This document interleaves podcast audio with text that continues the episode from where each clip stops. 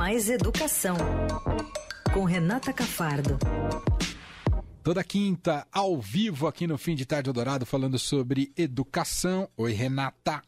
Oi, gente, tudo bem? Tudo bem no frio, eu tô aqui com meu cobertor, em casa, não fui nem no estúdio hoje, né? Trabalhei daqui. Agora é que a gente verdade. tem essa possibilidade, tô aqui com aquecedor nos pés e cobertor na parte de cima. Tá certíssima. Tá certíssima.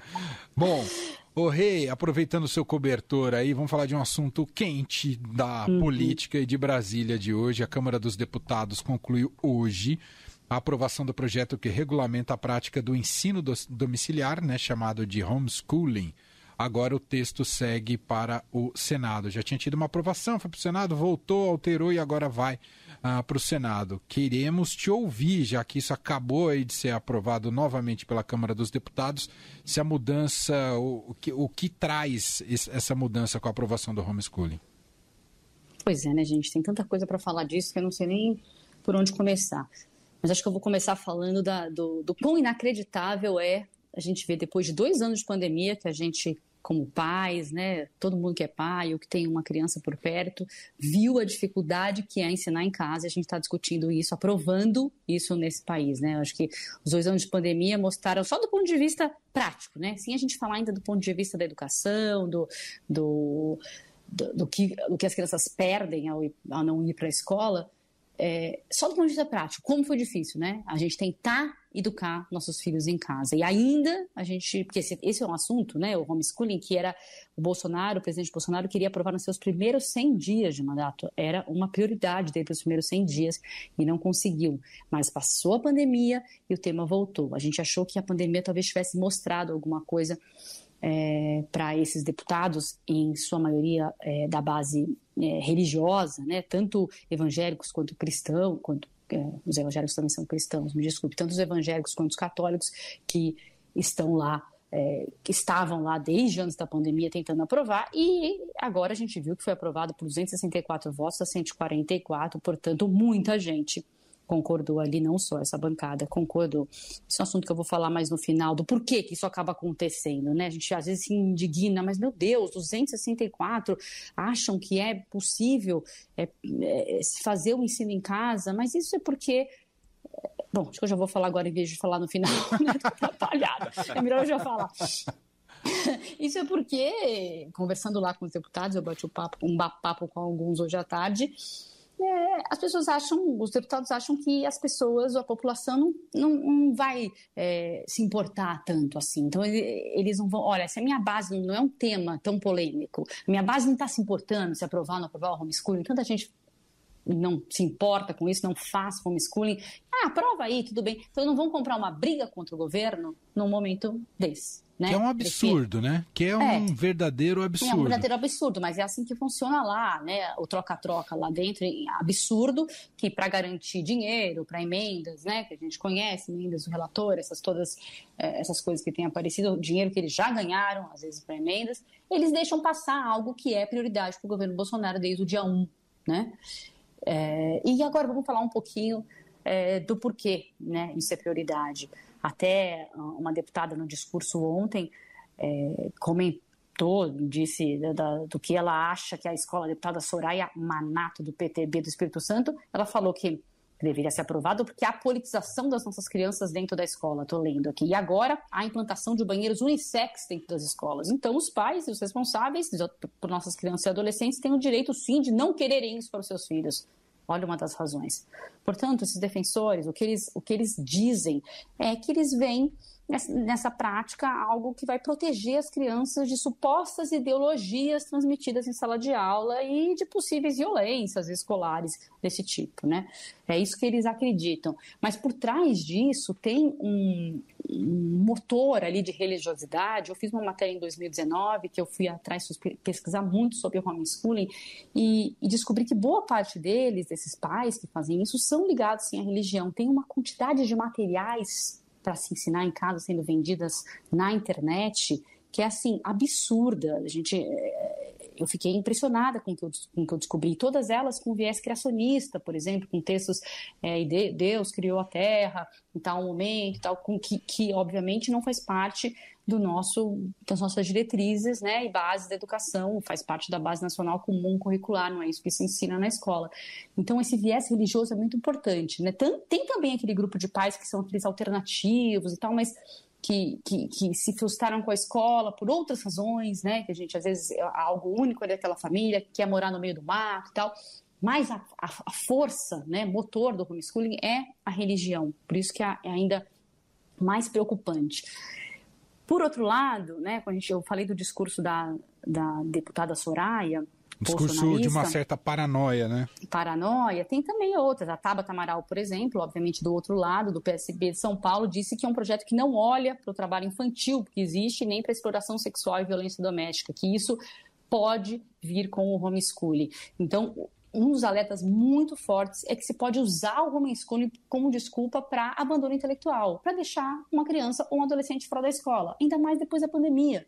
Adolescentes que são levados para o trabalho, porque a, a, família precisa, e hoje a, o pai é obrigado a matricular a criança de 4 a 17 anos na escola, é o que diz a Constituição. A escola é um direito da criança, não é uma opção dos pais. Isso é o que eu acredito, e que muitos é, deputados ali os que votaram a favor, que são da bancada da educação, acreditam.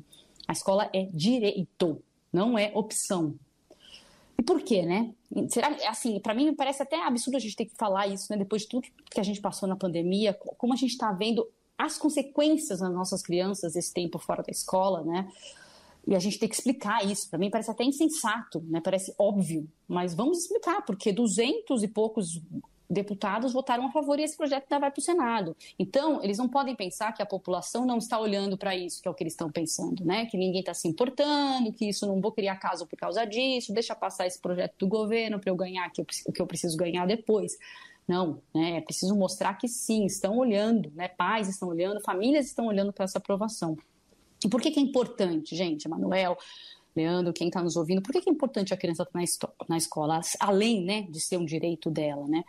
A educação não tem só essa função técnica também que a gente pensa, ela tem que ser tratada de um jeito mais sistêmico, tem que incluir uh, elementos fundamentais, por exemplo, para a formação da cidadania, do compartilhamento de valores, do, do pluralismo de ideias. Se a criança não tem um convívio com crianças, outras crianças e adultos que são, estão fora do ciclo familiar, ela não vai ter um debate, não vai ter, não vai ouvir visões de mundo contraditórias, né, diferente do que, ela, do que ela é exposta em casa, não vai ter troca de experiências, interações né, diversas, e isso, isso prejudica o desenvolvimento pleno da criança, prejudica. E faz com que ela não consiga participar de trabalhos coletivos, não tenha um aprendizado com respeito a diferenças, que é tão importante, é obviamente importante, sempre foi, e hoje mais ainda, até para o mercado de trabalho. É assim que, que, que, o mercado de trabalho espera dos seus, dos seus próximos é, trabalhadores, essas novas gerações, esperam, esperam que eles tenham é, tolerância, né, uma autorregulação, tudo isso vem com contato com o outro. Sozinho você não aprende a, a, a conviver, né? Nem sozinho, nem dentro da sua casa, onde todo mundo pensa como você. Além, além disso, você priva a criança do direito de conhecer outras visões, né? De, de, de, formar o seu próprio julgamento sobre as coisas, não é o seu julgamento crítico, a criança, o adolescente, ele vai formando o seu desenvolvimento, isso faz outras visões, né? De, de, de, formar o seu próprio julgamento sobre as coisas, não é o seu julgamento crítico, a criança, o adolescente, ele vai formando o seu desenvolvimento, isso faz parte do seu desenvolvimento, ele criar o seu próprio pensamento crítico e não apenas reproduzir aquele que está na sua casa. É claro que os valores da sua casa, os valores da família são importantes, vão estar sempre passando, mas a criança precisa ouvir de casa, ouvir lá de fora e, e, e, ter, e construir o seu próprio pensamento, senão ela não está aprendendo a, a, pensar. Né? Não, e, e, educação é isso, né? Aprender a pensar, refletir, estar com o outro. É, o que eu, eu estou falando tanta coisa, parece que estou fazendo um discurso aqui, né? Que eu até me, até me perdi. Não, eu, vou te, eu vou te fazer uma pergunta, então. Pode me fazer. Tem, Deixa essa pausa para eu respirar. Tem, tem, tem esse aspecto que você muito bem destaca aqui, né? Do que perde uma criança que não frequenta a escola. E agora eu quero olhar um pouquinho também para a educação como, como sistema e como ela está organizada, como estrutura é, quais as condições nossas como país, como, país, como Brasil, como Ministério da Educação e aí os governos estaduais e municipais de monitorar é, um, um homeschooling, Renata? Exatamente. Ótima pergunta. Primeiro, antes de tudo, o homeschooling deve ser prioridade no sistema de educação, com 48 milhões de crianças aprendendo ruim, de um aprendizado ruim, que a gente sabe que tem. Né? A prioridade devia ser outra, né? essa não devia ser nunca uma pauta de educação. Em sendo uma pauta de educação, já que está sendo aprovado, esse, esse projeto que foi aprovado foram colocadas umas, algumas travas ali. A, a deputada Luísa Canziani conseguiu é, entrar num projeto que existiam vários projetos, até do Eduardo Bolsonaro, mas o que foi acabou, a, que acabou sendo aprovado teve algumas emendas feitas pela deputada, que é do PSD do Paraná, que funciona meio como um mecanismo de controle. Isso ela colocou na teoria, mas será que vai acontecer? Então, o que, que são? Só para o nosso ouvinte saber. Ao, menos um dos pais tem que ter nível superior, é, a matrícula dessa criança do homeschooling tem que estar vinculada a uma escola, ela tem que fazer provas e depois de dois anos, por exemplo, de repetência, ela, o pai perde o direito à educação domiciliar.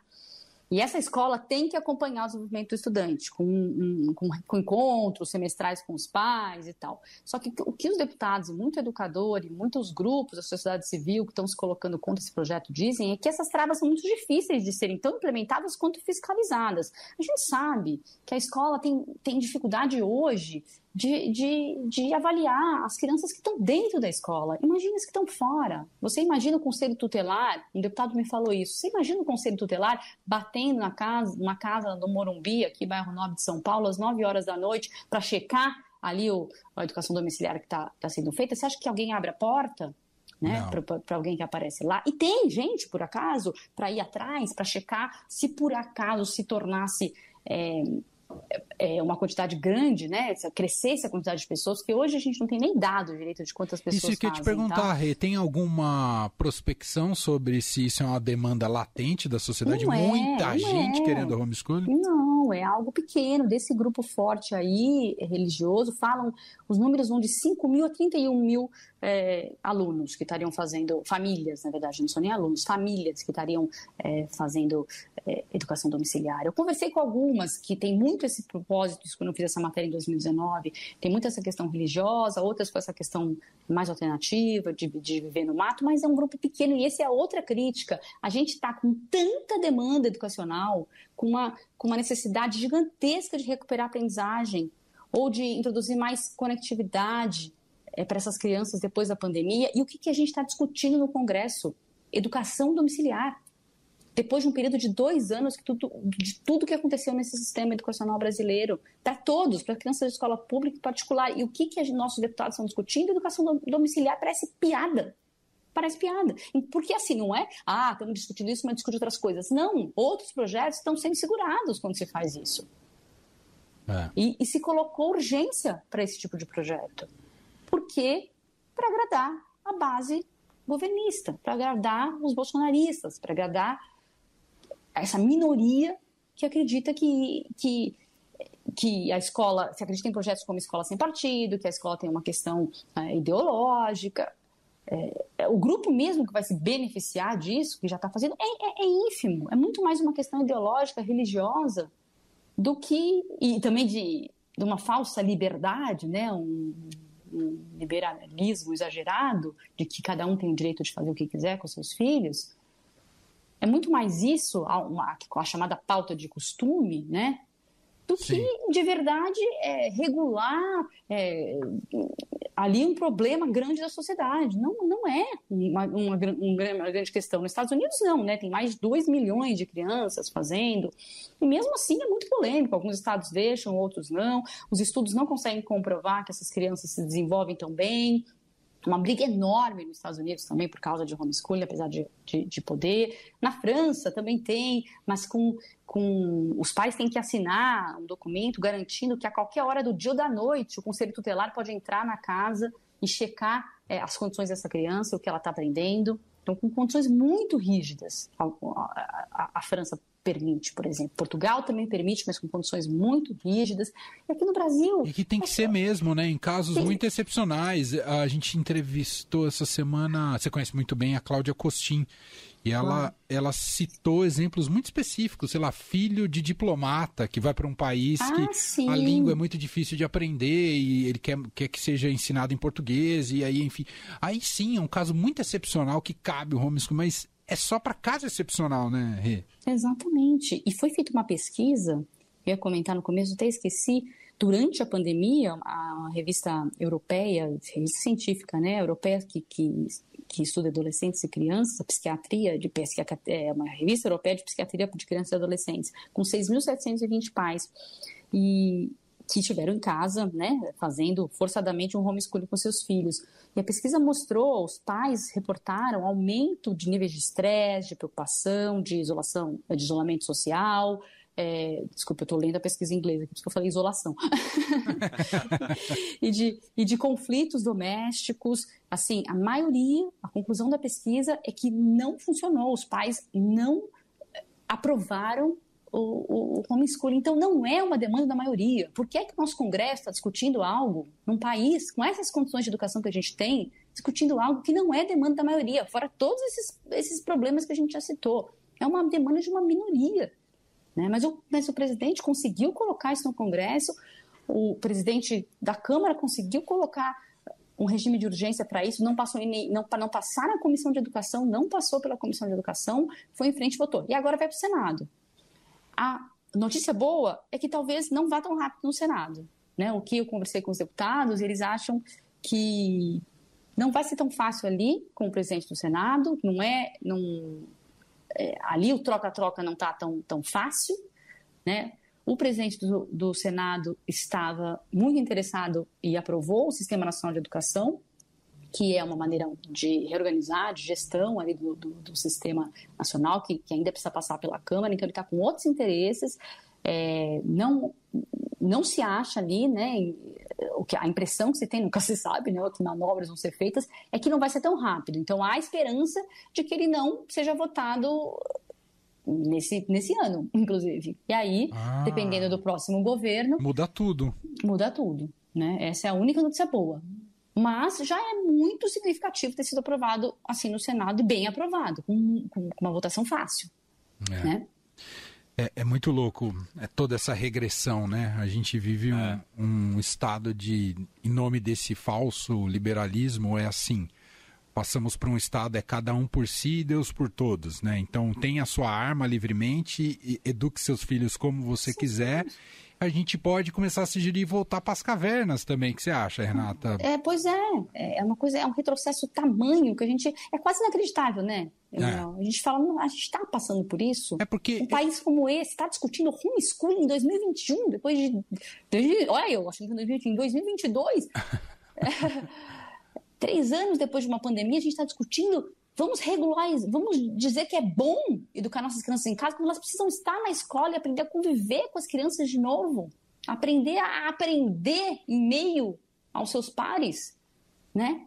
Longe de casa, pelo amor de Deus, em, na escola, né? Que é o lugar onde a criança tem que estar é desesperador para mim ver uma discussão dessa. Mas ela está acontecendo e a gente não pode deixar de falar. E é por isso que eu quis falar desse assunto aqui hoje. Perfeito, perfeito. Calhou, né, de ser bem o dia da aprovação. Hoje eles, eles terminaram a aprovação que foi ontem à noite, né? Hoje eles só eles só mantiveram essas, esses entraves que eu disse que, que a deputada Luísa Canziani colocou, então tinham sido votados esses, é, esses detalhes aí da, da, dessas emendas, mas foi assim, vai assim para o Senado, porque tinha muito deputado querendo tirar esses entraves de, por exemplo, o pai tem ensino superior para ensinar.